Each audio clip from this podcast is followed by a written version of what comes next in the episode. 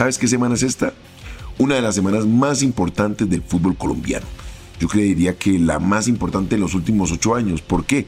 Porque estamos hablando de volver a otro mundial. Ya lo hemos hecho de dos formas consecutivas y esta sería la tercera. Ojo, no queda más chance. Hay que ganarle a Bolivia y a Venezuela. Acompáñame, revisemos y miremos de qué manera podemos aportarle para que nuestra selección nos dé esa alegría. Footbox Colombia, un podcast con Oscar Córdoba, exclusivo de Footbox. Esta es una semana muy importante para nuestra selección y es porque vamos a conocer los convocados de Reinaldo Rueda para lo que van a ser los dos compromisos de la recta final de la eliminatoria. Bolivia y Venezuela, partidos definitivos para lograr 6 puntos de 6, escúchame bien, 6 de 6. Y además tenemos que esperar lo que pase entre Perú, Chile y Uruguay, que tienen las mejores opciones. Vamos a ver si logramos esa clasificación a Qatar 2022. La situación no es nada fácil, está muy complicada y además el margen es mínimo porque tenemos que depender de resultados de otros equipos. Esto va a dificultar mucho más nuestra clasificación.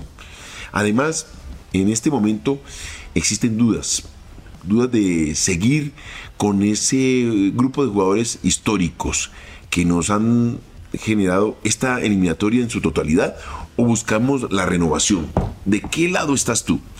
Yo creo que Reinaldo por su cabeza pasan muchas cosas, muchas ideas. Esa es la gran interrogante que tendrá él y su cuerpo técnico para ver qué tipo de jugador convoca. A ver, tenemos los capitanes de la selección Colombia o buscamos la renovación en nuevas figuras que están pasando por un muy buen momento futbolístico. Yo soy muy conservador en ese sentido y en ese orden de ideas pensaría primero convocar a los que son los cuatro capitanes de Reinaldo Rueda para la eliminatoria. Reinaldo fue muy claro. Sus cuatro capitanes son Ospina, Falcao, James y el mismo Cuadrado. Estos son los jugadores que él desde esa convocatoria nos dio a entender que siempre iban a ser fijos para nuestra selección Colombia cuatro capitanes que le han brindado y sobre todo han dado esa trascendencia al fútbol colombiano en los últimos años. Eso cuesta bastante en el momento de encarar cualquier partido. Son jugadores que tienen un peso atómico y que le dan a, Reinaldo esa posibilidad de entender que dentro del terreno de juego tiene cuatro jugadores que le pueden dar órdenes permanentes a cada uno de los integrantes de ese grupo de muchachos que se están jugando la vida, porque en este caso estamos hablando de la vida futbolística. O podemos apostarle a renovación, a aquellos jugadores que si de alguna manera han sido convocados, no han sido puestos en el terreno de juego como inicialistas. ¿Qué dices tú? ¿Seguimos con aquellos que han encarado toda la eliminatoria o le damos paso a esos muchachos que están, eh, que están pura sangre y están esperando la oportunidad para mostrar sus habilidades en el terreno de juego? Pues bien, yo hablaría de los históricos, de esos que ya tienen un mundial encima y tienen la responsabilidad de demostrar por qué son jugadores de selección y juegan en las mejores ligas.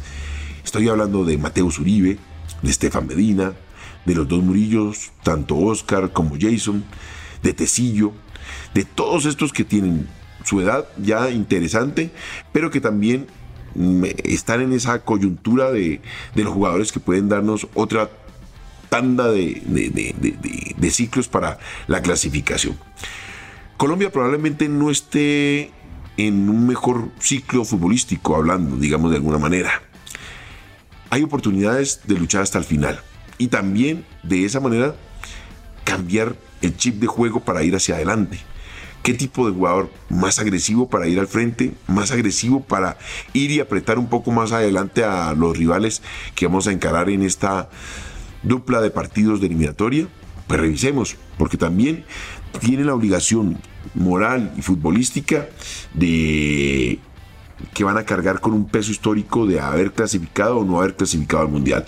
Pero cuando uno revisa las probabilidades, de verdad que no habrá ningún problema de que estos muchachos tomaran la posta y se arriesgaran a darnos esa clasificación no les toca pesar con tanto, tanto presupuesto en, la no clasificación. Estamos hablando de Luis Sinisterra. Es un jugador que está haciendo goles en el fútbol holandés. Es un jugador que juega de extremo. Uy, qué redundancia. Juega de extremo y le abre una posibilidad para que Luis Díaz pueda enfrentar el partido en todo el frente de ataque. Por todas las posibilidades como centrodelantero o por el costado derecho. También tenemos otro jugador como Morelos, que ha sido convocado en cada una de las eh, de los partidos de eliminatoria, pero lamentablemente Reinaldo no lo ha tenido en cuenta. Y es un jugador que permanentemente está marcando goles a nivel local del fútbol inglés con el Rangers, que nosotros lamentablemente lo vemos como una liga de tercer nivel, pero también a nivel internacional. Aquí lo hemos visto que ha sido convocado dentro de los 23 y nunca, nunca Reinaldo le ha dado la oportunidad. Es lamentable porque tendríamos la posibilidad de tener en cuenta un jugador de mucha potencia y con características distintas, que hoy día lamentablemente nuestra selección está muy perdida en el momento de ir a buscar el arco rival. Si a eso le sumamos los dos jugadores del Genk de Bélgica, Lucumí Cuesta, pues estamos ahorrando un tiempo muy considerable en cuanto a manejo de espacios y recorridos en la selección. No nos olvidemos que tanto Jerry Mina, que está lesionado y no va a ser convocado para la última etapa de eliminatoria, ni el mismo Davison Sánchez es titular en el Tottenham inglés. Así que podríamos darnos el lujo de tener estos dos muchachos jóvenes que la vienen rompiendo en Bélgica y aportarnos en ese punto neurálgico del terreno de juego. Davison Sánchez lamentablemente está alternando entre titular y suplencia. Eso tiene que revisarlo Reinaldo Rueda en el momento de decidir qué jugadores va a colocar. Dentro de esas variantes también me puedo poner a pensar en un jugador como el Cucho Hernández. jugador bajito, rápido, de unas características distintas y que hoy día la está rompiendo con el Watford arrancó muy bien el año y esperaba su convocatoria. Ahora el Cucho la está rompiendo y de nuevo está pidiendo pista para ser convocado. No nos olvidemos que en uno de esos partidos amistosos a los cuales invitan a nuestra selección, eh, el enano, el chiquito, la marcó, hizo gol en dos oportunidades y demostró que no le pesa la camisa de la selección Colombia. El tema es, para estos momentos, pues bueno, le da herramientas distintas a Reinaldo para poder ayudar el frente de ataque porque hoy no sabemos si vamos a contar con un Borja o con un Cuadrado. Los dos no pasan por su mejor momento futbolístico y tenemos que también pensar que Muriel va a ser convocado. Volvió a jugar con el equipo italiano y la está rompiendo. Una incógnita muy importante para lo que es el andamiaje de, Reinaldo es Wilmar Barrios.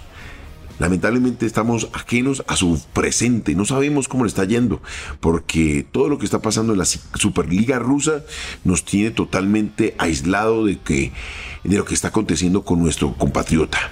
Es un jugador para mí de los más regulares de la, de la selección de Reinaldo, que se para en la mitad de la cancha y corrige el, error de cada uno de ellos. Y más, no nos olvidemos que no tenemos a los dos centrales titulares que no le han brindado la totalidad de la seguridad que Reinaldo esperaría, pero que de alguna manera a Wilmar le daba esa tranquilidad que estaba en el terreno de juego y lograba corregir todos sus problemas. Creo que Reinaldo tiene que potenciar y aprovechar sobre todo todas esas características que hoy le está brindando un Luis Díaz todos los colombianos estamos esperanzados en que Luis va a saltar a la cancha y va a ser el mismo del Liverpool, de ese jugador de mucha capacidad. Además, ¿sabes qué?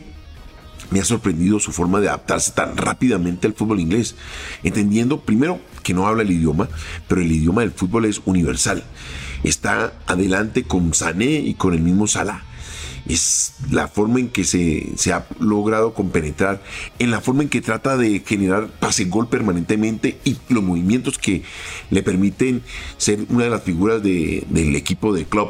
Me parece que es algo para exaltar y que sobre todo entender la selección Colombia que tenemos que poner a Luis más de cerca, más de frente al arco rival para que nos dé esas tranquilidades de marcar gol y bueno, lo que pasa en los otros territorios será problema de, de las otras elecciones. Y por último, más allá de los nombres convocados por Reinaldo, más allá de las caras nuevas o las viejas conocidas, yo creo que lo que pasa por la cabeza de Reinaldo es cambiar la disposición del equipo en el terreno de juego.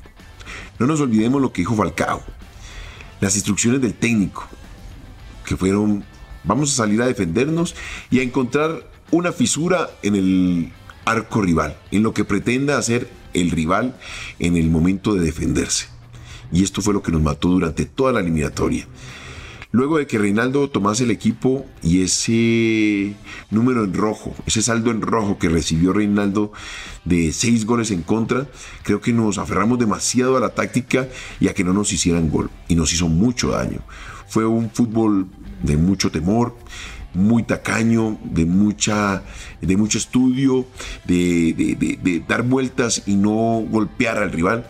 Y eso es lo que nos tiene en este momento con este déficit de puntos, no de goles. Porque en su momento Reinaldo lo dijo sacando pecho.